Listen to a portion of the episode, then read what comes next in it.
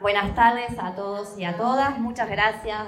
Es un placer que estén acá conmigo y sobre todo especialmente con Mariana Enríquez, con quien vamos a conversar un poco eh, de todo, sobre todo de nuestra parte de noche, que es la novela, la última novela que publicó y con la que ganó el premio Herralde de novela. Pero vamos a hacer algo inverso porque antes de empezar con nuestra parte de noche, Mariana esta semana fue noticia porque en un eh, Twitter, eh, por Twitter, en un tweet, eh, Patti Smith recomendó las, la traducción de su libro de cuentos anterior, Las cosas que perdimos en el fuego. Patti Smith, nada más y nada menos. Así que lo que quería empezar a preguntarle, porque yo no sabía, el libro se publicó traducido al inglés hace dos años, en 2017, me acaba de comentar Mariana, y mi pregunta fue, ¿cómo, más allá de que Patti Smith es muy lectora, es escritora, es poeta, es curiosa por excelencia, me pregunté cómo llegó a leer a Mariana, cómo le llegó el libro de Mariana, lo compró por motus propio, bueno, ella tiene una historia para contar. Bueno, primero, hola, ¿cómo están? ¿Me escuchan? Sí. Em, gracias por venir, etc. Eh, a ver, mi teoría, porque no lo sé. Se lo podría preguntar a esta altura, pero a lo mejor, pero con, con el tiempo. Em, antes de tocar acá, Pati Smith tocó acá hace un mes, una cosa así, creo. Digo, creo porque estuve, fui, pero yo vivo un poco perdida. Eh, y antes estuve en Chile. Y en Chile ella dio una charla en la Universidad Diego Portales en la cátedra Roberto Bolaño. Ella es súper fan de Bolaño y fue una de creo que fue una de las personas que más, cuando se tradujo Bolaño, que por más que tenía muchísimo impulso en todo sentido, ¿se escucha? Sí. Las novelas de Bolaño son, ¿no? Ah, bueno. ¿Probás con este? Sí, ahora sí. No, digo que las novelas de Bolaño son súper gordas, entonces necesitábamos un poco de, de, estímulo y ella habló mucho de las novelas de Bolaño y mm, entonces creo que tiene como un interés particular por la, eh, la literatura, yo no sé si latinoamericana es la palabra, pero sí eh, a partir de fascinarse con Bolaño empezó a buscar cosas. Así hace poco estuvo también recomendando mucho a César Aira, que le gusta mucho, y hace menos llegó a eh, una novela que se llama Space Invaders, que está buenísima, de una escritora chilena muy joven que se llama Nona Fernández Siganes. Nona es bastante amiga mía. Nos conocemos como nos conocemos los escritores latinoamericanos por festivales y por cosas comunes. Y creo que Nona le dio un libro, ¿vieron cómo es la, locura? Le dio a Patti de regalo un libro de otra amiga mía, fotógrafa, que se llama Carla Mackey, sobre chicos rockeros de Santiago y de Valparaíso, de fotos. Yo escribí la contratapa y Nona escribió una de las introducciones. Entonces creo que dijo, a ver, le debo haber dicho, esta chica es amiga mía y esta otra también. La otra es Alejandra Costamaña, que creo que no está traducida al inglés, yo sí, y, ya. Como que es más fácil todo, ¿no? De lo que... O sea, es complicado cómo llegan las cosas, pero en realidad son, son caminos muy, muy fáciles. Lo que está bueno es que le haya gustado, porque no le puedo haber dicho comprar el libro de mi amiga y se lo compre y tu amiga es cualquiera pero, pero que le haya gustado está, está buenísimo, sobre todo para mí yo, adolescente, que empezó a leer un poco siguiendo lo que decía Patti Smith y otra gente. Yo no, no le daba bola al, al profesor de literatura, a mi madre. Pero a esta gente sí. Entonces, nada, fue.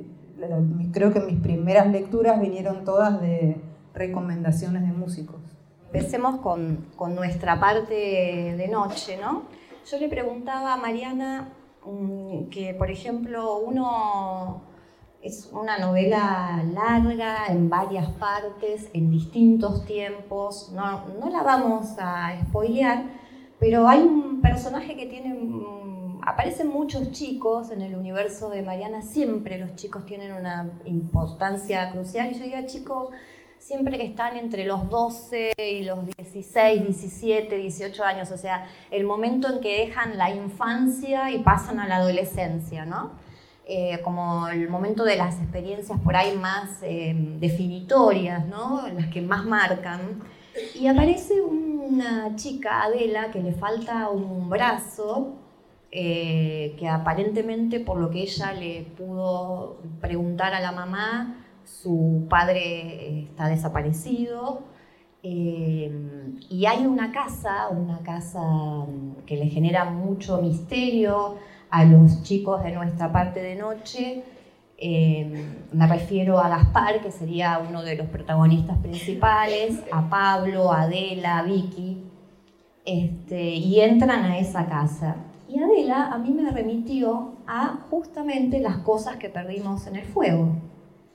Es decir, que en esta novela Mariana recupera algunos personajes sobre los que ya había escrito. ¿Por qué decidiste hacer esto? Me parece que no es el único, pero por las dudas, eh, o sea, la introducción la hago a Adela y la extiendo porque creo que hay otros también que se repiten y que vienen de cuentos. En realidad es la única, ah. Adela. Eh, lo que pasa es que hay cosas que suenan parecidas porque hay universos parecidos.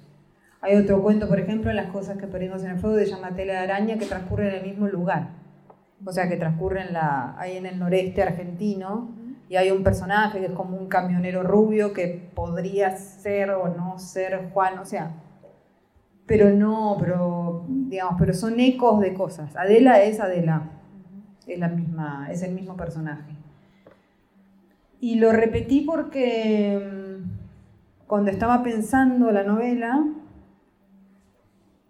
cuando estaba pensando esta novela yo no tenía ganas de escribir una, novela que dejara muchas cosas abiertas o muchas cosas con, puntos suspensivos o, muchas cosas para que imagine el lector. Hay un montón de eso, por supuesto, es normal en literatura. Eh, Adele es un cuento abierto en el sentido que vos no sabés lo que le pasa a la nena y yo dije, bueno, voy a explicar lo que le pasa a la nena, que todo eso es, este es lo que pasa. Em, ¿Quién se la termina llevando a esa nena? Es una nena que desaparece en una casa, entra a una casa y no sale. Em, que igual es una inspiración de la casa de la calle Nable de Stephen King. O sea, toda esa, ese medio de, la novela es como... Eh, tiene un, poco de reescritura de, de, It, básicamente. De It el libro, que lean, no vean estas películas espantosas que han hecho. Eh, tontas.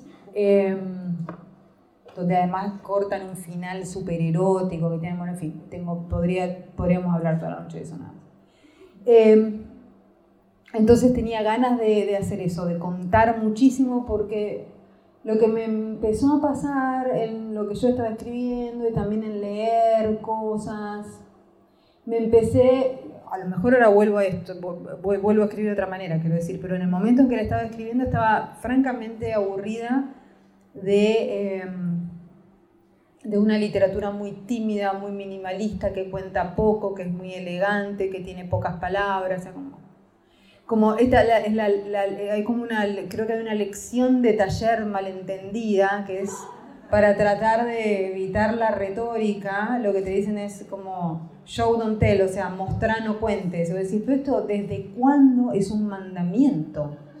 Es absurdo que es un mandamiento. ¿Y desde cuándo funciona? Mí me empezó a pasar de leer cuentos que ocultan tanto, que son tanto teoría del iceberg, que está por otra parte de los años 30, digamos, ¿no? Y que se hace para contrarrestar los excesos, entre comillas, del modernismo, digamos, ¿no? Esto es una cuestión histórica, no es un mandato literario, es una cosa que pasó. Se estaban escribiendo novelas de mil páginas, se estaba escribiendo Ulises, había gente que decía, no, no necesitamos todas estas palabras, podemos hacer un poco más corto. ¿No? Estaba, yo, estaba yo y se estaba Musil, entonces bueno, decían, bueno, vamos a ver si podemos hacer lo mismo, o sea, buena literatura, pero con, menos recursos, quiero decir. Pero hay un motivo histórico por el que pasa eso. Que eso se siga manteniendo en el 2020 como una especie de, de, norma para, para, la literatura, tiene sentido. Eh, y me empezaba a pasar de leer cosas y decir, no entiendo lo que está pasando, porque son tanto iceberg, o sea, era tanto como lo que estaba pasando por debajo de la superficie, que vos decías, no entiendo nada, es todo superficie, ¿qué está pasando en este cuento? O sea, es como parece gente confundida, desorientada, ¿viste? No sabes, no tiene motivaciones, bueno. Sin dar nombres, porque en el sentido de que no es alguien que lo está haciendo, sino una, una manera de escribir, que no solo ocurre acá, que tiene que ver con una lectura muy particular de Carver, que es un escritor que la recontra pega en Argentina en traducción, además. O sea, vos lo lees a Carver y no es tan así Carver cuando lo lees en inglés. Bueno, quiero decir, hay un montón de, cuestiones así que yo tampoco es que estuviese escribiendo en contra de eso, sino que lo que me empezaba a pasar era que la historia que contaba crecía, crecía, crecía, se explicaba, tenía flashbacks, iba atrás en el tiempo, había partes en el siglo XIX, qué sé yo. Eh, había una parte que transcurría en el África, y yo pensaba, estoy escribiendo una locura, y después cuando estaba por la mitad decía, no, estoy escribiendo un libro. O sea, no hay una receta para, escribir un libro. Si funciona, funciona. Em, entonces no era que, fue, que era en contra de nada, sino que cuando estaba pasando me daba cuenta que tenía acá el policía del minimalismo en, la, en, la, en el hombro diciéndome, no, este, eh, resumí, evitá. Y yo decía, no, o sea, seca más seca, ¿no? Como no te desbordes. Y de repente se empezaba a desbordar todo y yo decía, ¿por qué no me tengo que desbordar? Lo hablaba mucho con Fresán eso, que tiene el mismo problema, entre, paréntesis, entre comillas, que son las novelas de 5.000 páginas de Rodrigo. Eh, y Rodrigo me dijo algo que estuvo bueno una vez cuando estábamos hablando de esto, que era, mira, hoy la literatura es como una especie de, eh, de cosa tan rara de hacer, este mundo, digamos que si no vamos a hacer lo que queremos, y si ese queremos es desbordar, desbordarnos, nos desbordamos, no tiene más demasiado sentido hacer literatura tampoco. Eh, así que eso. No sé si responde lo de Adela, pero... Eh... Quisiste recuperar a Adela para desbordarte, que te permitía el desborde. Eh, hay algo que que me parece muy importante y que también acá está, eh, es como uno podría decir que de todo tu universo, este es el que más desborda el tema dictadura cívico-militar. Mm. Los huesos, los desaparecidos, esta orden, digamos que eh, empalma también ¿no? con, la violencia, los secuestros, las desapariciones. Em, para alguien que nació en la década del 70, en el año 73, es, em, y es una escritora argentina, uno podría decir, es imposible soslayar los ecos o los fantasmas de la dictadura cívico-militar cuando escribís no, no es imposible. Eh, lo, hago cuando lo necesito porque, porque quiero que estén. Em, pero, pero, o sea, no, no, quiero que... De todos modos, en este libro eh, mi, mi idea era que estuviesen, pero que también la orden que de alguna manera representa el mal, si querés, o, no sé si el mal, el poder inescrupuloso, digamos, eh, excede a la dictadura. Es como si la dictadura fuera una manifestación de eso. Digamos, hay, hay un mal que, al que podés recurrir y lo usás para... y se encarna de determinada manera. Se encarna de determinada manera acá, y como es la manera que yo este, de, la que puedo hablar, lo hago. Eh, pero hay, por ejemplo, hacia la mitad de la novela, con esto que le decías del siglo XIX, como un personaje de una chica, eh, que es una chica africana a la que van también a, secuestrar y traer a Inglaterra, y en ese momento estoy hablando de colonialismo. Después hay una chica a la que violan en masa durante la guerra civil española y ahí estoy hablando de, del Frank, sí, y ahí se llama encarnación por eso también, además. Y ahí estoy hablando del franquismo. Y es como sutil, pero al mismo tiempo es como una manera de decir, miren, esto se va, o sea, esto va apareciendo y se va a utilizar, y hay cierta gente que tiene el poder de convocar esto, usarlo y aprovecharse de, de este poder. Y mm, la búsqueda de la orden en toda, ella no quiere spoilear, pero yo sí, la búsqueda de la, la búsqueda de la orden, digamos, es tratar de vivir para siempre. Cosa no es demasiado spoiler porque siempre empieza el libro con una cita de Bioy Casares, que, que, dice eso, ¿no? Que la vida eterna es mantener la conciencia en el cuerpo, porque o en cualquier cuerpo, pero en este plano, quiero decir, porque a mí se ve una cosa, yo siempre al escribir fantástico y terror, cuando peleas con, esta, con estas nociones de, de, vivir para siempre conservar y qué sé yo, es como, pues bueno, lógicamente eh, a, a, mí no me cierra que me digas, bueno, vas a reencarnar en un bicho o sea, es algo que el bicho recuerde que soy yo, digamos, pero de, otro modo no, o sea, y esta gente lo que quiere es ser ellos para siempre en este plano y de última si se, incendia todo Australia se matan y ya. Digamos, no, tampoco tiene que andar con un cuerpo que no se pueda destruir. Pero eso lo quieren sostener de esa manera para ser siempre los mismos los que usufructúen eso. Eso que se puede convocar y que tiene diferentes manifestaciones. Pero no o sea, por, a ver, por, por cuando yo nací y cómo viví mi infancia durante la dictadura, durante la dictadura, lo que puedo y lo que hago con bastante facilidad es referirme a ese momento de diferentes maneras porque es una especie de trauma que tengo que trabajar. Pero hay este hay libros donde no lo hago. Que yo, hay un libro chiquito que se llama Este es el mar, que es un libro sobre rock y que transcurre en Los Ángeles y que no nada que ver. Em, y, que, y ahí hay un montón de, de, de, de, circunstancias en las que utilizo los huesos no para hablar de las fosas comunes, sino para hablar, no sé, de la anorexia, ponele. Lo que pasa es que em, la dictadura también tiene un, lenguaje que cuando haces terror es un lenguaje muy adecuado. Si un fantasma es un aparecido, hablar de un desaparecido, digamos. O sea, hay como. Hay este. Hay, un lenguaje siniestro. Entonces, ese lenguaje siniestro hace que cuando vos lo usás, a, veces. Eh, eh, denota más de lo, que, de, lo, intencional, quiero decir. Cosa que a mí me parece que está bien, o sea, que, está, que, ocurre, que habla de mí, de mi historia, de la historia de mi país y no me molesta. Pero hay veces que, me preguntan y tal cosa, no nada que ver. Este, recuerdo me estaba entrevistando un señor, un periodista el otro día español, muy piola, que me dice en un momento, hay una parte de la novela que hay dos personajes que están haciendo un conjuro con cosas eh, eh, con pata de pollo, ¿entendés? O sea, con una cosa así como... Y uno eh, es como es una cosa bestial porque está todo lleno de sangre, no sé qué, y uno le dice al otro como, onda, podríamos, es un chiste, le dice, podríamos hacer algo más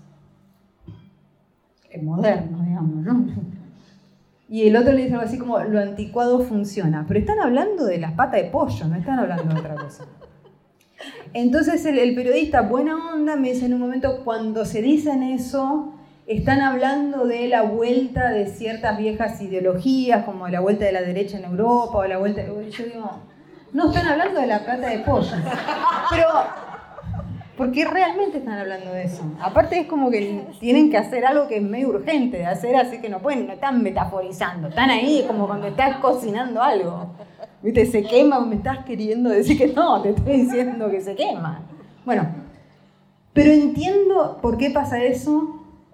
Eh, uno por, esto, digamos, ¿no? De, de, que denote más de lo intencional, en muchos casos por, por ciertas circunstancias, porque además después de venir, esto, esto, esto, esto es durante la dictadura que ocurre, entonces que estén como manipulando carne y sangre tiene como otro tipo de, claro, de, ¿no?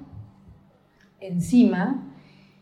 Y además porque creo que en, eh, en, en Río de la Plata menos, pero en español, en literatura en español en general, hay eh, una lectura más dificultosa del género fantástico que en otras literaturas.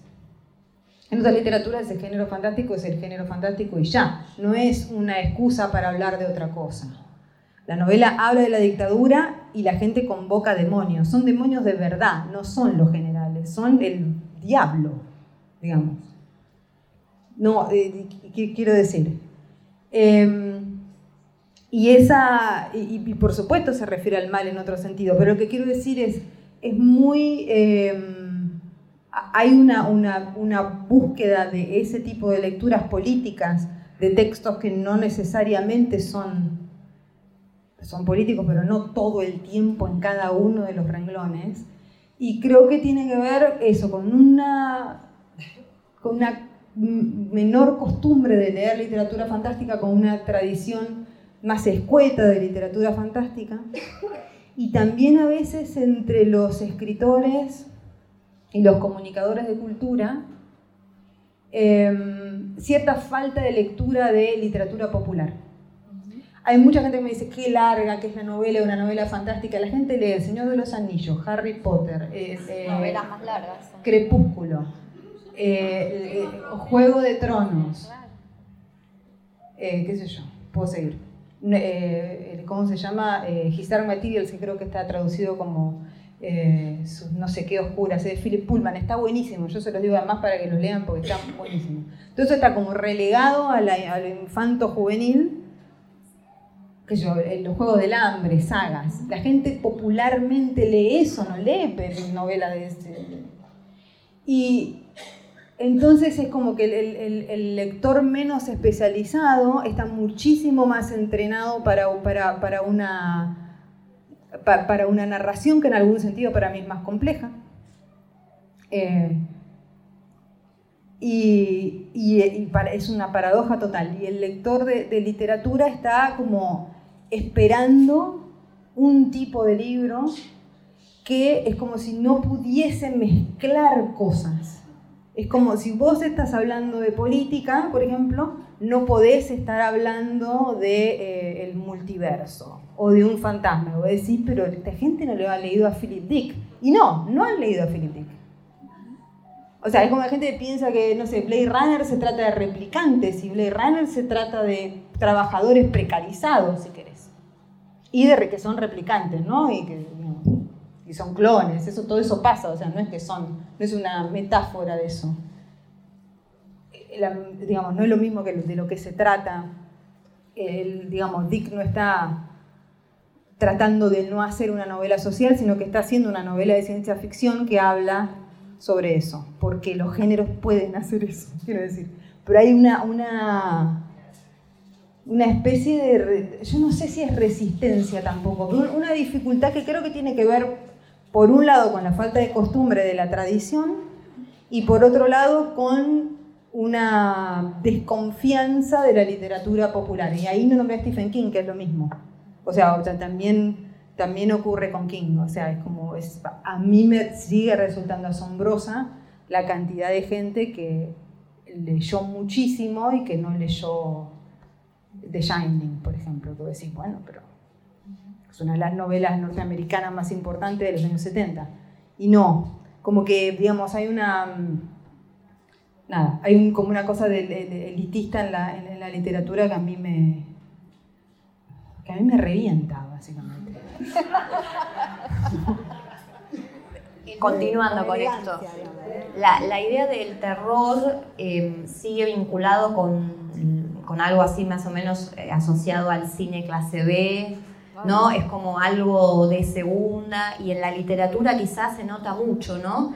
Que em, eh, el terror todavía no sigue siendo considerado, y pongamos comillas, algo serio. ¿Sentís que es eso lo que sucede? Cada vez pasa menos, pero es asombroso lo mucho que todavía sigue pasando, digamos. Eh, eh, cada, cada, digamos, cada vez pasa menos, en, cine incluso, ¿no? Creo que el año pasado, eh, o dejó de pasar. Yo te vi de Rosmarillo y decía, qué gran película. Porque me muero de miedo, me muero de risa.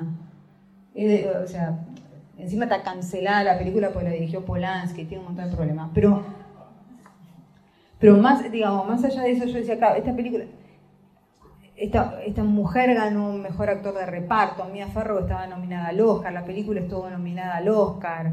Y es una película sobre una chica está embarazada del diablo. Y está embarazada del diablo. Después, si querés, es una metáfora de los, de los jóvenes de los 60, no sé, digamos, hay, millones de vueltas para la ley de Rosemary. Pero es una película sobre una chica a la que su marido vende, creo que lo más terrorífico además es eso, es que su marido la vende, entrega su cuerpo a estos vecinos que son del horror, ella especialmente, que es la que ganó el Oscar, eh, Mini Castavets, yo a todas mis vecinas les digo Mini Castavets. Y ellas no saben, porque viste que son... Lo lindo es eso, ahí viene Mini Castavets y le dicen, hola, ¿cómo está? Que quiere ser, ese es el mal. Lo maravilloso de Polanski es que se dio cuenta que el mal es esa señora. A ver, déjame ver la cocina, eso. ¿Cómo está tu marido? Bueno, y es así, porque el marido es el que le entrega a ella, eh, todo el tiempo le hacen creer que está loca, o sea, ella ve señales constantemente de que está pasando algo espantoso, le dicen, no, nada que ver. Y eso termina siendo tan horroroso como la revelación final de que ella tiene razón y de que esta gente vulgar y horrible que vive al lado eh, son discípulos del demonio.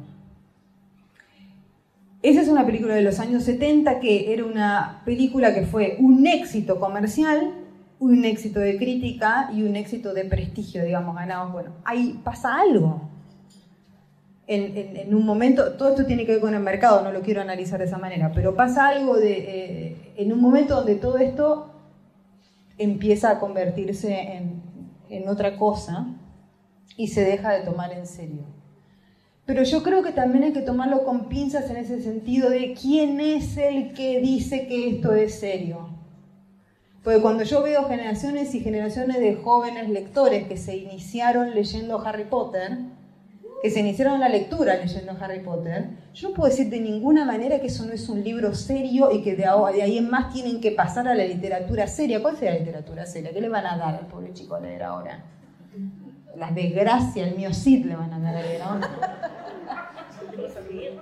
Digamos, no, Y quiero decir, este, entonces digo, también hay, algo de eso, ¿no? Quién dice esto es serio, esto no es serio. O sea, hay como, me, parece que, es muy sano cuestionar esos lugares de, que son lugares de poder, de, decidir que vos, en un momento en que de las pocas cosas buenas que tiene este momento es que vos eh, aunque por supuesto como consumidor estás muy condicionado, también tenés un margen muy amplio, porque hay un montón, hay un montón de consumo marginal, hay un montón de consumo segundo, hay un montón de consumo incluso al que el mercado no llega, quiero decir, hay, mucho.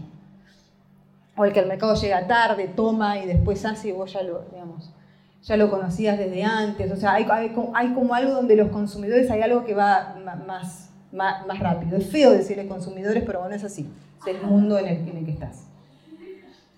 Y, hay, algo, digamos, de, de, quién determina que hay ciertos consumos culturales que son despreciables, que me parece que hay que enfrentarse con eso. Decir, no, esto no de, de, ninguna manera yo voy a decir que, que el adolescente que leyó los seis tomos de Juego de Tronos de mil páginas cada uno, es un adolescente al que yo puedo decir, este adolescente no lee, o esas cosas que vos tenés que escribir, que tenés que escuchar eternamente y decir, pero por favor, señora, ¿cuándo usted se leyó una novela de mil páginas? Los hermanos Karamazov cuando tenía 22 años y no se lo acuerda, además. Entonces es como, hay como, ¿viste? Em, además que está buenísimo Juego de Tronos, es una, es, un, es una una, eh, una especie de, reescritura de la pregunta sobre el poder del Señor de los Anillos, que en el Señor de los Anillos se resolvía de, una manera muy eh, esperanzada, porque Tolkien era un, eh, era un, escritor católico y tenía una idea, o sea, la pregunta de él es, ¿los débiles pueden vencer al mal? Y él dice, sí, con un enorme sacrificio, sí. Y Martin toma la misma pregunta y dice, lo que pasa es que no hay buenos, lo que hay es política. Entonces lo que hay son alianzas, el que es bueno va cambiando o hay gente que se comporta de una buena manera en determinadas circunstancias y que en otras circunstancias se va a comportar mal o te va a traicionar porque es necesario. Entonces son, en realidad son preguntas sobre el poder. A mí me da un poco de lástima, digamos, que, que cosas importantísimas como, una, como, como, preguntarse sobre el poder eh, no sea algo que a un lector joven que a lo mejor no lo tiene tan claro, haya un adulto o un lector más eh, fino, de alguna manera, que se lo haga ver de esta manera y que queden como en las anécdotas, que están buenísimas, porque es divertidísimo todo lo que pasa. Pero digamos, es importante ver qué estás leyendo. Entonces, en vez de decirle, que estaba bueno cuando, cuando estaban lanzando el plan de lectura, yo pensaba, lo que está bueno es decirle a, ese chico que no tiene ganas de, leer los clásicos de la literatura universal, hacerle como leer lo que está leyendo también desde otro punto de vista.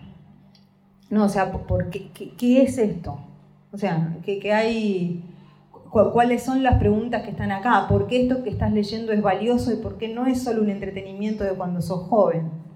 Eh, eso.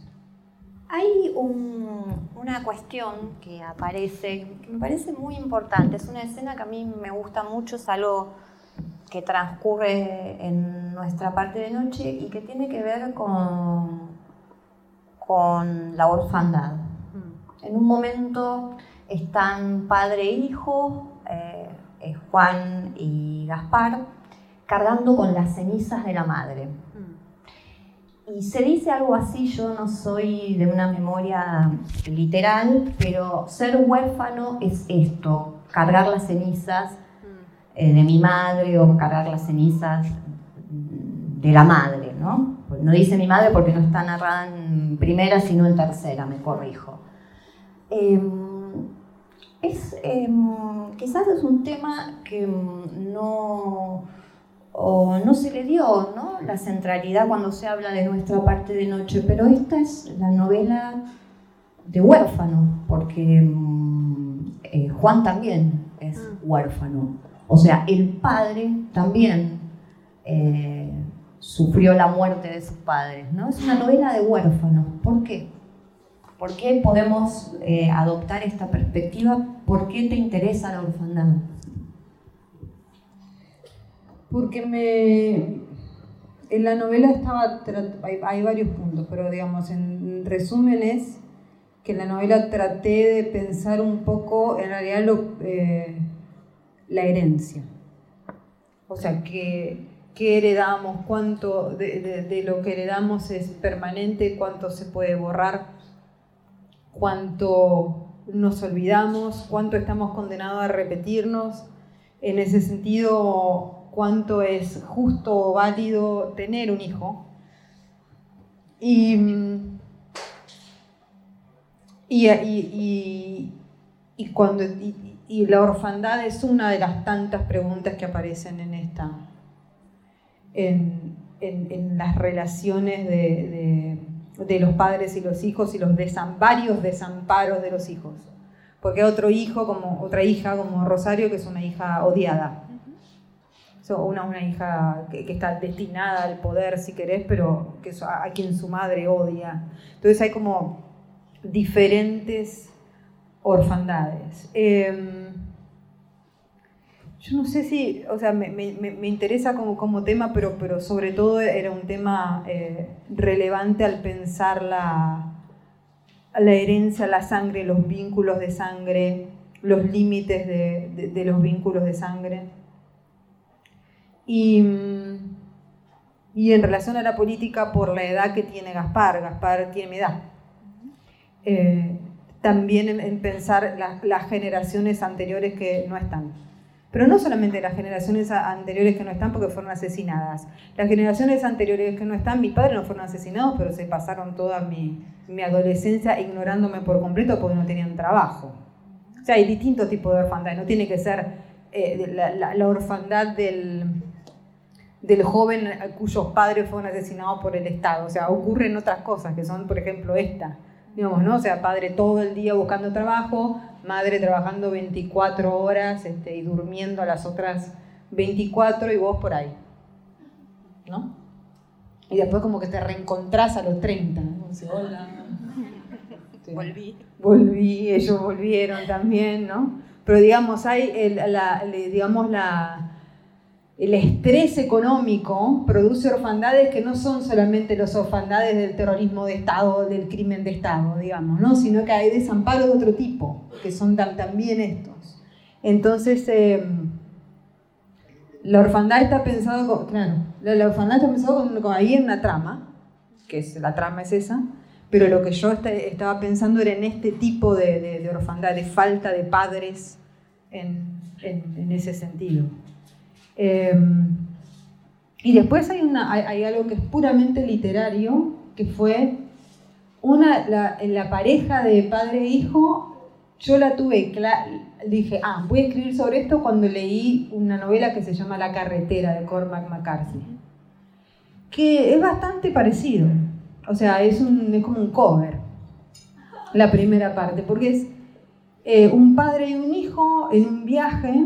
Eh, es totalmente diferente en muchísimos sentidos. En es una novela posapocalíptica, es una novela muy minimalista, como está escrita, pero es maravillosa, digamos, porque un hombre sabe escribir eso. Eh, y es un padre que todo el tiempo se está preguntando, es el fin del mundo, ¿no? Ocurrió el apocalipsis. ¿Por qué estoy criando este hijo? ¿Por qué continúo con la vida de este hijo? ¿Por qué continuamos con nuestra vida? ¿Vale la pena esto? Y creo que cada cinco páginas se plantea matarlo, más o menos, que eso es una cosa terrible. Y yo lo leí y decía, qué maravilla esto, qué triste estar criando un hijo para la muerte. Porque aparte él sabe que se va a morir el padre.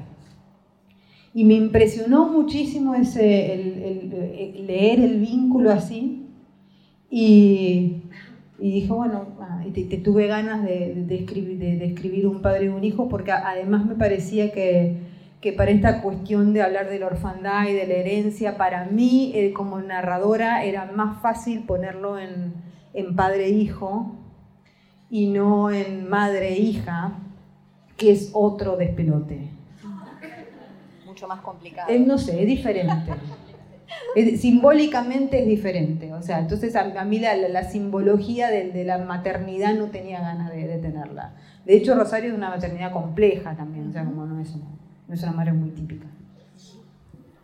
Hay una cuestión que me parece muy interesante. Hay una parte en que los chicos están viendo cómo se ahoga una niña colombiana, Omaira, hasta me acuerdo su nombre. Y toda esa parte me pareció tan buena, tan verosímil que dije, voy a googlear. Y Omaira existió. Yo no lo recordaba. Mariana y yo tenemos un año de diferencia. Yo soy del 74, ella del 73. Yo no recordaba. Es una nena colombiana que murió en noviembre del 85 ahogada por la erupción de un volcán. Y lo pasaron por la tele. Bueno, miren que dos personas eh, viviendo en el mismo presente yo no sé dónde estaba, pero digo, lo interesante, lo que te quería preguntar es, digamos, esto, me parece que vos trabajás el terror siempre con la mira puesta en la, en la realidad y tus propios recuerdos y no tanto inventando. Digo, la palabra invención es una palabra complicada, compleja, pero lo que quiero apuntar es que me parece que sos como una gran usina que rastreas en tu propia vida, en tus recuerdos, estos detalles, porque a mí en un momento me pasó y dije, qué fascinante, mira esta chica se ahoga, tiene los pies apoyados sobre la cabeza de la tía, decía. Claro, y en un momento dije, voy a googlear, San Google a veces, y dije, existió, no lo inventó, pero digo, ¿cómo, eh, cómo, cómo te llevas con esta cuestión? ¿Siempre preferís un dato de la realidad porque te parece que la realidad a veces tiene una potencia increíble y preferís inventar menos? ¿Cómo es tu relación con la realidad y esta palabra que podríamos llamar, invención no me gusta, creación, pongamos, que es un poquito más abierta quizás, no sé. La verdad es que, es que lo uso muy de acuerdo a lo que, a, lo que le convenga a la, a la historia, tanto a la historia real como a la historia que estoy contando. Yo uso mucho cosas de, de, la realidad, sobre todo porque me, yo obviamente pienso bastante en los lectores y en ese sentido también pienso en los lectores de mi edad y me alucina que nadie se acuerda de esa nena. Eh, está en Google el video además, o sea, puedes ver, si la quieren ir a ver morir ahora, la ven morir de vuelta, o sea, es una cosa bastante espantosa la, la, el afterlife de esa criatura. Este, pero yo esa, toda esa época estaba obsesionada con niños que se ahogaban, que se caían en pozos, estaba lleno de chicos que se caían en pozos de esa época. Había un italiano, me acuerdo, que se caía en un pozo. ¿O no? Estaba lleno. Era constantemente. Eh, entonces yo, eh, a, ver, no los anoto tanto como que tengo un backup mental de todo eso que yo calculo tiene que ver con el periodismo.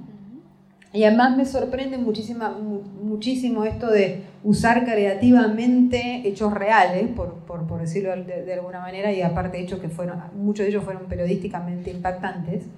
Me llama muchísimo la atención cómo muy pocas veces los lectores se acuerdan del hecho y me, eh, hasta a veces me echan en cara. Un cuento de llama Chico Sucio, por ejemplo, que un crimen espantoso un niño, ese crimen es real, ese crimen de Ramoncito en Mercedes. Hay un libro, una crónica que se llama La Misa del Diablo que escribió Miguel Prenz tengo muchísimos lectores que me dicen, ¿cómo le pudiste hacer eso al chico? Y no dice nada yo al chico.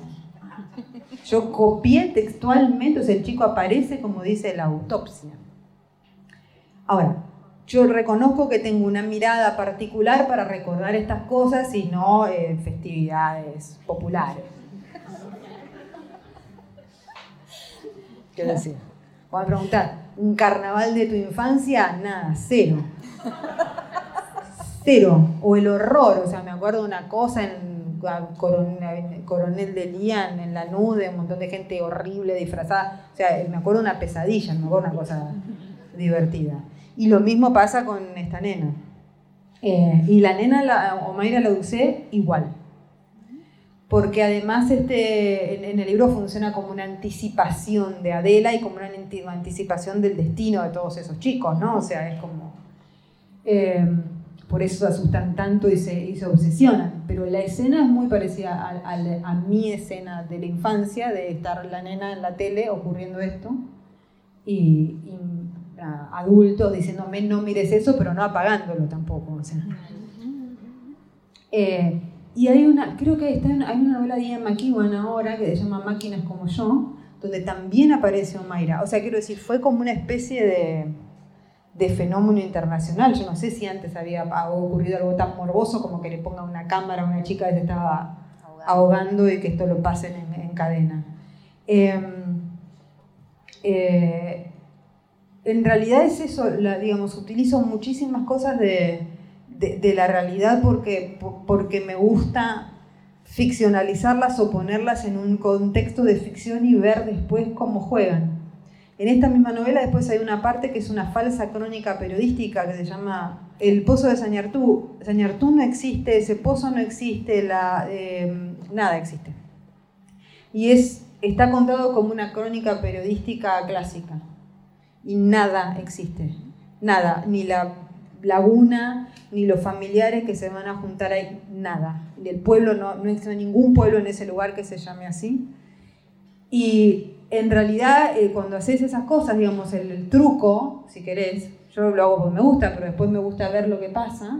Una amiga mía me decía el otro día, estoy googleando la crónica de Olga Gallardo, le digo, vas a estar googleándola hasta el fin de los tiempos, le digo, porque no hay un dato real ahí. Y eso es todo a propósito, porque es como crear la falsa, o sea, es como un fake news eso.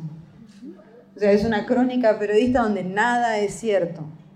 Y después inserto cosas que parecen cosas sobrenaturales o inventadas que son casi 100% tomados de una crónica real. Entonces, en, realidad es como una especie de fantasmagoría, ¿no? Es como distorsionar lo que tiene que ver con los datos y la realidad dentro de una ficción en la cual parecen ficcionalizados pero no, y hacerlo al revés también. Entonces depende cómo le conviene a la, narración lo, uso. Creo que ser periodista me ayuda con eso, porque sé cómo es una escritura que semeja a lo real. O sea, una escritura que vos la expones, o sea, una forma de exponer y una forma de escribir que hace que el lector confíen que eso es cierto. O sea, el periodismo es un estilo de verdad, entre comillas. Por eso es tan fácil hacerlo falso, porque hay una manera de que algo parezca verosímil. Entonces, este, creo que eso me, ayuda, creo que la, formación en, periodismo hace que la, que la manipulación de lo real para mí sea, sea bastante natural y que, y que la use así. Después, usarlo en el terror para mí es fundamental porque me parece más eh, efectivo. O sea, el terror como género hay un punto que te tiene que dar miedo, te tiene que impresionar. Y mm, algo te tiene que pasar. Y si algo me dio miedo a mí o me impresionó a mí, después volver a contarlo, aunque lo cuente distorsionado o lo que sea, aunque sea esa sensación la voy a transmitir, aunque el hecho no te dé del todo miedo. Y además creo que desde, desde, desde que King empezó a escribir terror de otra manera en los 70 y un poco en los 60 otros escritores que no fueron tan bestseller como él, pero Harlan Ellison hay un montón, sobre todo en Estados Unidos. Eh, en Inglaterra también, bueno, porque es un fenómeno muy anglosajón. Todos empezaron a escribir con la realidad todos empezaron a, poner, a sacar el terror como de los lugares arquetípicos del terror o reconvertirlo en alguna otra cosa. Entonces, si vos lees El Resplandor, El Resplandor es una, sí, es una novela sobre un tipo que va con su familia a un hotel en, en las montañas que está embrujado, pero el punto es, ¿por quién está embrujado eso? Está embrujado, entre otras cosas, pero fundamentalmente, por un hombre que mató a su familia y el escritor que va es un hombre que tiene problemas de violencia con su familia, que ya le rompió el brazo a su hijo en una borracho y que golpea a su mujer. Eh, que además el libro es muy astuto porque es como que hasta lo disculpa, o sea, como que le pega cuando está medio enojado, le empuja, no es del todo. O sea, es una, es una investigación sobre la violencia familiar muy interesante. Entonces, em, no hay ningún momento en que el, libro se resigne a ser un libro sobre un problema social, es un libro sobre eh, este lugar que está embrujado en las montañas y después tiene segunda parte con el niño que tiene poderes sobrenaturales, etcétera, el Doctor Sueño y qué sé yo, pero el origen del miedo es la violencia de los hombres, en este caso. Eh, entonces, cuando él empieza a hacer eso es como que abre para mí fue revelador leerlo cuando era muy joven. Yo dije, ah, puedo agarrar cosas de la vida cotidiana y convertirlas en disparadores del, terror. Porque claro, él al, encerrar una, familia con este problema en, un lugar donde eso ya ocurrió, es como está, está diciendo de alguna manera, la violencia se perpetúa y además la violencia se perpetúa en lugares cerrados, entre cuatro paredes, en lo doméstico, en la casa. Eh, porque es un hotel, pero están ellos solos en el hotel. No, no los ve nadie. O sea, es como el aislamiento perfecto, porque después encima hay una tormenta de nieve que hace que nadie pueda llegar a ellos. Entonces es, es el aislamiento que ocurre en la realidad, aunque en la realidad todo el mundo lo está escuchando, pero por ahí nadie se está haciendo cargo o lo que sea. Pero ahí ocurre eh, por una tormenta de nieve que pasa. Entonces, eh, leer a King fue el momento que a mí de alguna manera me enseñó a que esto era posible. Y yo creo que llama tanto la atención que yo lo haga porque la gente no leyó a King. Si la gente hubiese... La gente que lee literatura, la gente común sí lo lee. Pero digamos, la gente de literatura, si leyéramos a King, me, diría, loca. No, no, estás plagiando. claro, pero no sería una idea tan wow, ¿me entendés? Como bueno, este, pero está bueno, o sea, qué sé yo yo, lo, cito permanentemente porque me, como me parece importante decir, yo lo tomé este señor, no es que, digamos, eh, pero ¿por qué uso mi historia? Bueno, la lección es esa, él usa su historia. Creo que Carrie es más claro en ese sentido, porque Carrie es una, una chica que sufre bullying, hija de una mujer que es fanática religiosa y que termina matando a todos sus compañeros de secundaria. Son todos problemas de Estados Unidos. Eh, entonces también al leer eso dije, claro. Y es una novela que si la leen van a ver que usa permanentemente falsos testimonios. O sea, hay entrevistas a gente que no existe, usa eh, eh, eh, procedimientos del periodismo, tres básicamente, una entrevista larga, una crónica y después un libro, que no me acuerdo cómo se llama, al que cita permanentemente y pone página tanto y no sé qué, y que da como un efecto de realidad, como si fuera documentación de un caso que jamás pasó. Entonces, digamos, todos esos procedimientos, eh, está bueno saber que los saqué yo del maestro, no, no son míos. Quien quiera preguntar algo, levanta la mano, habla y escuchamos. Eh, ella dice que justamente antes de leer nuestra parte de noche leyó Resplandor de Stephen King y le pregunta justamente por la relación padre-hijos que hay en, en, eso te inspiró en la novela y la otra partecita era, claro, si hizo una inversión de la relación con la eternidad. No, Igual está bueno que lo hayas visto porque posiblemente es una de las tantas influencias oblicuas que no son influencias conscientes, quiero decir. Es un escritor, escribe con todo lo que leyó en su vida y hay un montón de cosas que, se le pierden.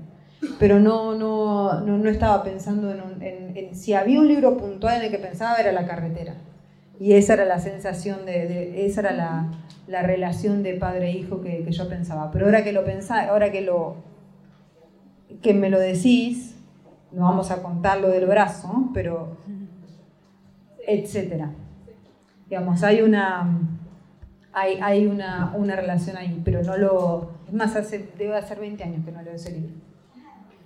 Le pregunta, él justo tiene en estos momentos eh, Bajar es lo peor y quiere saber cómo trabaja Mariana la construcción de los personajes femeninos, sobre todo porque él observa que hay algo auto de autodestrucción y cita también el matriarcado eh, de las cosas que perdimos en el fuego. ¿Me olvidé algo más? No. Yo cada vez en menos como hago cualquier cosa. ¿Verdad? Y menos en un cuento. O sea, en un cuento, porque un cuento es una idea, es una, una imagen y de ahí sale todo. Y, y, en realidad con lo, que, con lo que terminás trabajando más, creo, es con por un lado con tus lecturas de una manera así súper inconsciente, como lo que, lo que pasó recién cuando ella me apuntaba eso, que tiene toda la razón. Y por otro lado, con obsesiones particulares que tenés. Y yo creo que lo que pasa con las mujeres en, mi, en, en, en mis libros es que las mujeres son puro cuerpo, ¿no?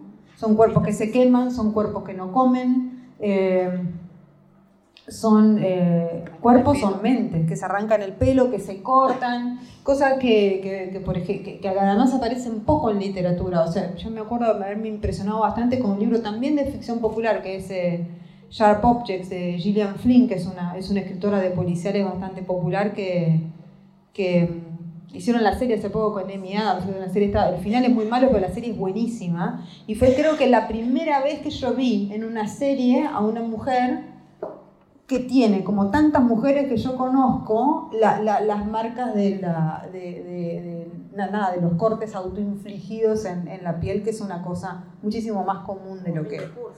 O fin de curso, por ejemplo, que también... Eh, cuerpo o mente también este, desequilibrada. Eh, y creo que eso aparece así como, como, una especie de forma de rebelión del cuerpo, ¿no? Como un cuerpo totalmente, o sea, poco domesticado. Pero eh, que, que, en ese proceso de desdomesticarse se vuelve totalmente loco. Este, y creo que, que aparece un, poco así. Em, por supuesto yo no hago ningún tipo de no, no, pongo ningún tipo de limitación ni ningún tipo de freno. Si una mujer aparece como una mujer autodestructiva, eso es lo que a mí me obsesiona y ya. A mí no me importa, estamos hablando de los cuidados y no sé qué, eso es el discurso público, a mí no me interesa. La literatura no es eso, tiene que ver con eso.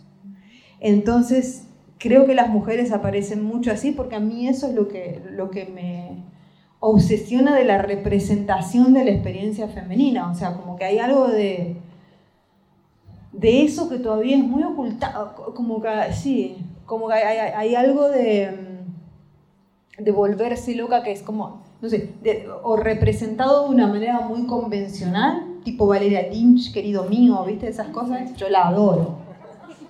Para mí es un genio, para mí es un genio. Pero así como, viste, estoy loca, me arreglo, me pinto, como esa cosa como, como, como así, o si no, este o si no, ir a andar persiguiendo al hombre y terminar hospitalizada, digamos, como hay como una convención de todo eso. Sí, como de la cosa de la histeria femenina. Y yo lo que planteo son como estas mujeres medio desencarnadas, ¿no? O sea, que no tienen mucha relación con los hombres, o sea, que son totalmente... Hay un cuento en las cosas que pedimos en el fuego que ella lo primero se enamora de una calavera y lo echa al novio al instante y chao, se olvidó. O sea, como eh, es un punto y coma el Señor. Y la locura de ella no tiene que ver con él tiene que ver con que quiere estar flaca. Em, y él está gordo, entonces...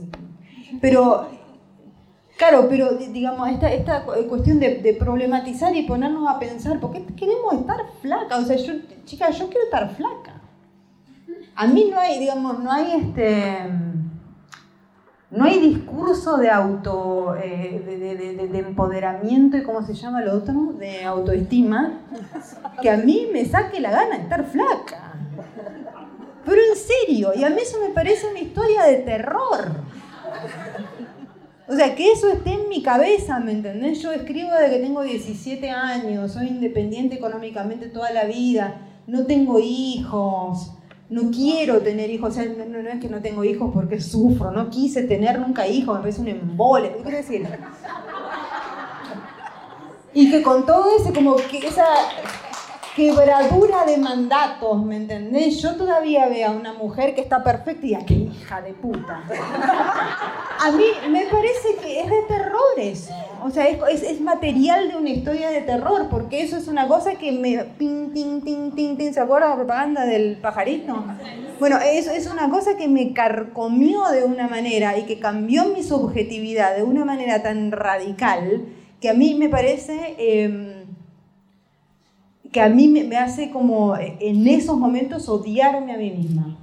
Entonces ese, ese trabajo, digamos, ¿no? Con, la, con, con, con, esos momentos en que lo, lo, que pensás o lo que sentiste parece repugnante y que es algo que sentás y que, que sentís y que pensás que no salió de vos, de alguna manera, que se impuso culturalmente y ancestralmente, yo creo, de alguna manera, ¿no? Porque digo estar flaca, pero lo que estoy diciendo es un modelo de belleza, ponerle. O de atractivo, o lo que quieras, o un deber ser de alguna manera. Y eso a mí me parece eh, como material de.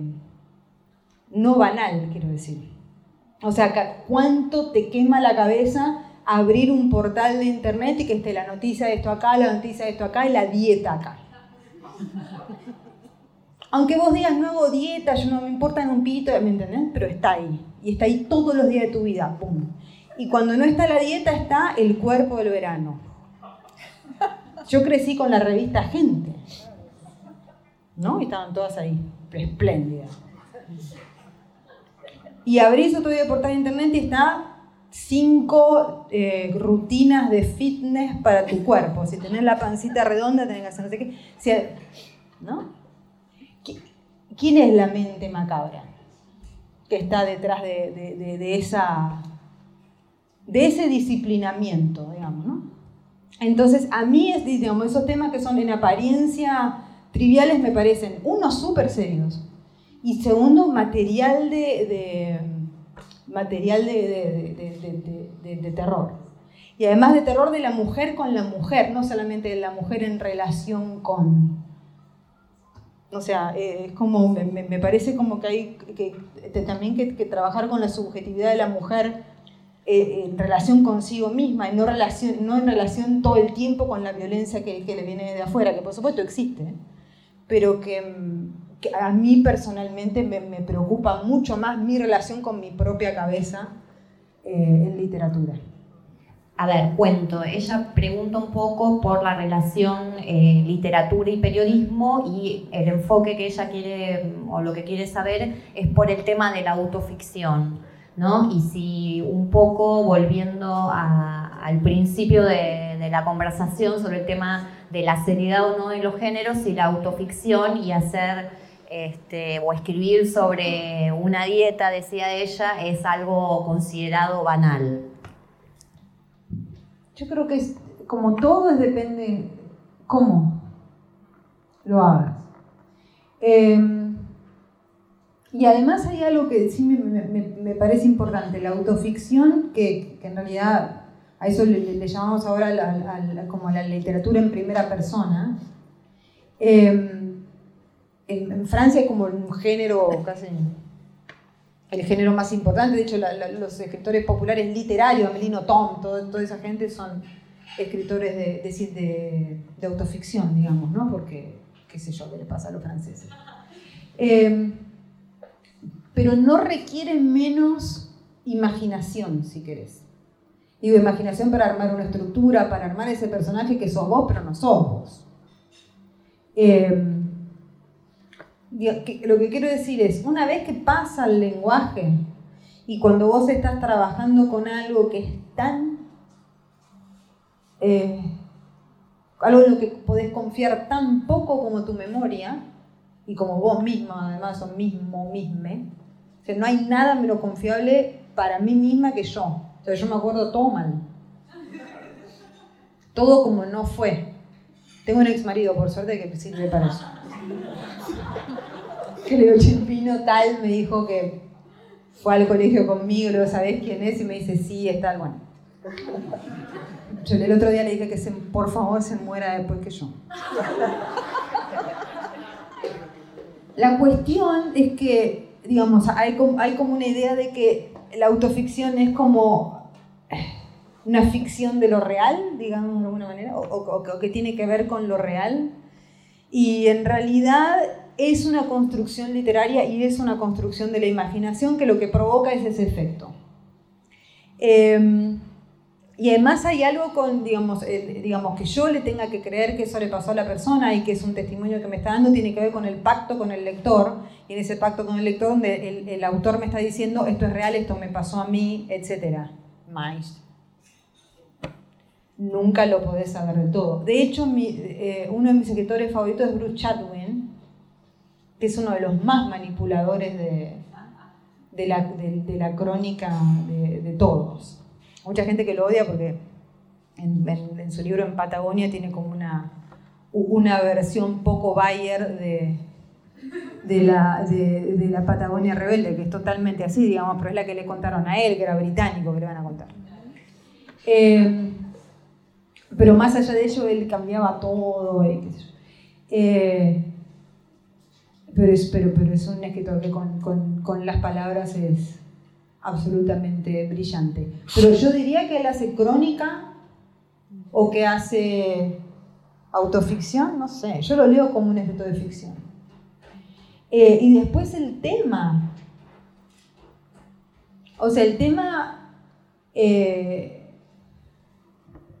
el tema, eso tiene que ver con, con, con cómo lo construya. Yo leí libros de justamente de, autoficción o, de no ficción, por decirlo de alguna manera, absolutamente maravillosos sobre cuestiones que en apariencia son bastante triviales o sobre vidas que, por ahí decís esto a mí no me interesa mucho. Para mí en los últimos años el mejor libro de no ficción y de autobiografía que leí es la biografía de Andrea Agassi, que es fantástica. De Andrea Agassi, el tenista es fantástica.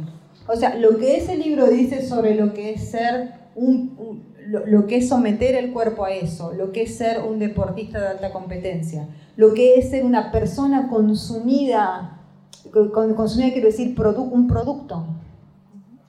Em, lo, que, lo que él está diciendo en ese libro sobre que desde chico, a él desde chico él tenía un papá que era eh, inmigrante iraní vivían en Las Vegas y lo ponían en, un patio, imagínense esto, Las Vegas, medio del desierto, en un patio en Las Vegas con una máquina que le tiraba pelotas y estaba así, a los cinco años haciendo eso. Porque el padre sí o sí quería tener un hijo que fuese un crack del tenis. O sea, lo que está diciendo sobre las expectativas que le ponemos a los hijos y lo que eso después ocurre porque él, hay un momento que tiene creo 25 años, nada, es un chico, y quiere dejar el tenis y se da cuenta que no sabe hacer nada más. Y que no solo no sabe hacer nada más, sino que le gana en el tenis. Entonces, aunque la pase mal, aunque sufra, aunque se tenga que infiltrar la columna, el peligro empieza con infiltración en la columna. con un dolor espantoso, no se puede ni mover, se tiene que infiltrar la columna para jugar la final del abierto de Estados Unidos. Y el chabón va, se ducha y cuando se ducha llora y llora porque dice, lo quiero ganar. O sea, no es que voy a ir a salir y a perder este partido, aunque quiero dejar el tenis y odio el, tenis, porque la droga de ganar también es una cosa que no puedes abandonar. Entonces vos decís, ah, la biografía de un tenista, bueno, sí, pero cómo está contada, o sea, lo que, los temas que él piensa en su autobiografía hacen que, claro que es una biografía de un tenista, pero ¿por qué pensamos a priori que la, vida de un deportista es? Eh, o sea, no, puede hablar de, temas absolutamente trascendentes. A mí me parece un libro fantástico, yo lo doy en mis clases de periodismo.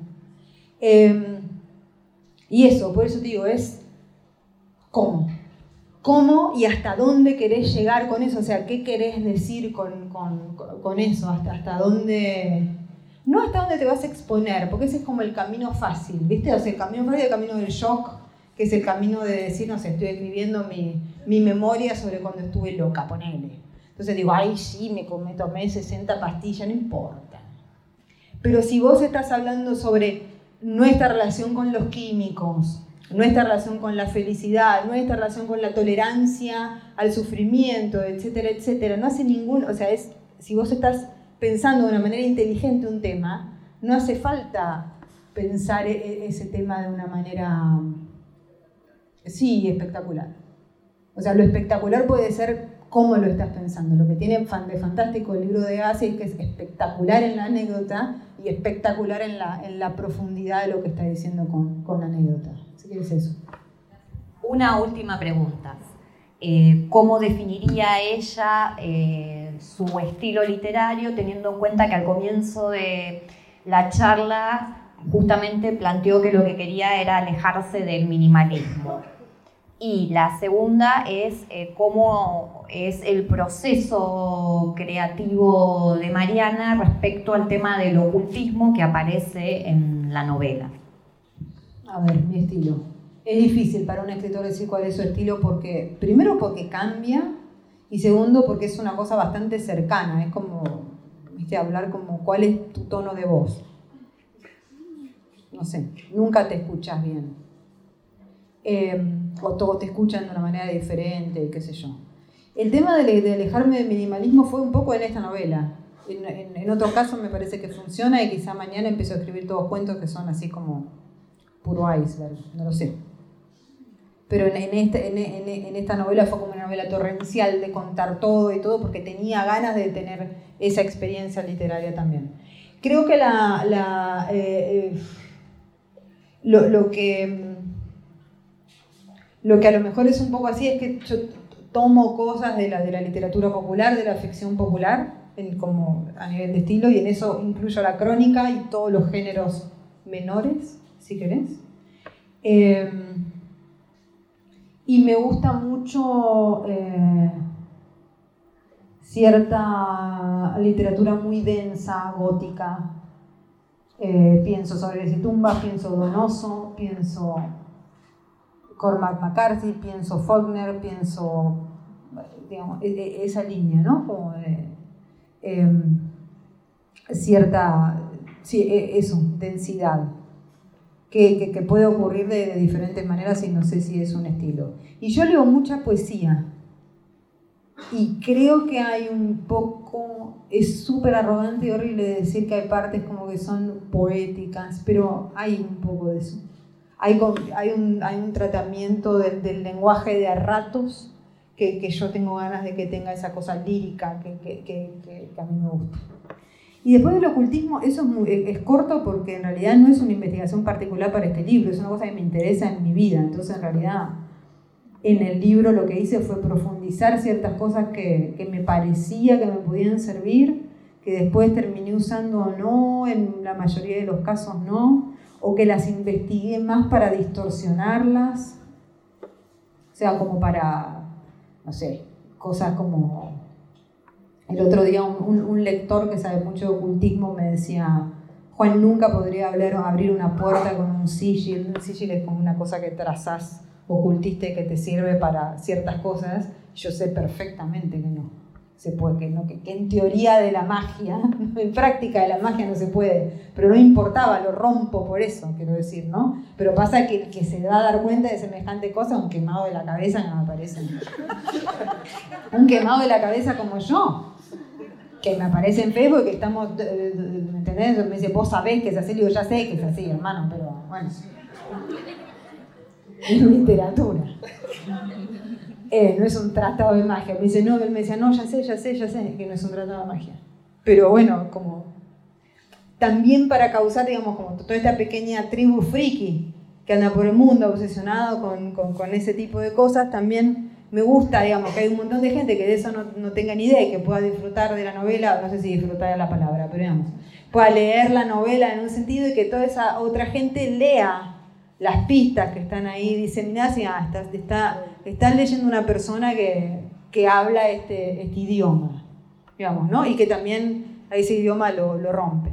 Pero um, a mí eso me, me, interesa desde, no sé, desde chica. De cuando empezás a leer terror, medio que vas por ahí también, ¿no? Y empecé a, a, a leer, a leer sobre no solamente ocultismo, sino también las tradiciones del santoral pagano argentino, o sea, todo lo que tiene que ver y las supersticiones de las tradiciones folclóricas eh, argentinas de historias de aparecidos y de, monstruos locales y qué sé yo, que, que, también están muy dejados de lado y muy despreciados y que traté de incorporarlos como una cosa de horror folk, le dicen los, los estudiosos, pero sí, es como tomarla, es el, el miedo a lo anterior, ¿no? a lo que estaba antes. Entonces eh, el pozo de huesos es un pozo de huesos, es una fosa común, pero también eh, cuando hay una parte de la novela que ocurre en Inglaterra, también son, eh, digamos, los, las capas y capas y capas y capas de gente que ha vivido. Digamos, quiero decir, no es solamente una cosa y el, el ocultismo tiene eso. Em, Así que eso, nada, que yo tiro tarot, qué decirte. No hago nada con animales muertos, pero, pero, pero leo sobre eso hace mucho tiempo y es algo que, que, me interesa y que venía al caso en este tema porque con lo que trabaja en general es con viejos dioses, horrores anteriores, eh, creencias que no tienen que ver con las creencias judio-cristianas, quiero decir, sino con, con dioses olvidados, con, digamos, con, con cosas que están ya lejos de, la, de nuestra cultura y que, por eso mismo perdimos el, la comunicación con eso, el lenguaje para dirigirse a eso. Entonces esa distorsión con, con, el lenguaje hace que nunca los podamos conocer. Y la magia es una forma de tratar de recuperar el lenguaje para comunicarse con eso que suplantó los dioses de judío-cristianos. Entonces es una cosa que me interesa hace, mucho conceptualmente, estéticamente, y que acá además viene al caso. En las cosas que ponemos en el fuego no, porque estaba hablando de otra cosa, estaba hablando de las mujeres, del cuerpo, de eso, de, autodestrucción, de qué hacemos con nuestros mambos, de qué sé yo, acá no estoy hablando de eso. Les agradecemos mucho, yo les agradezco mucho por la participación, el entusiasmo, la escucha y un aplauso para ustedes.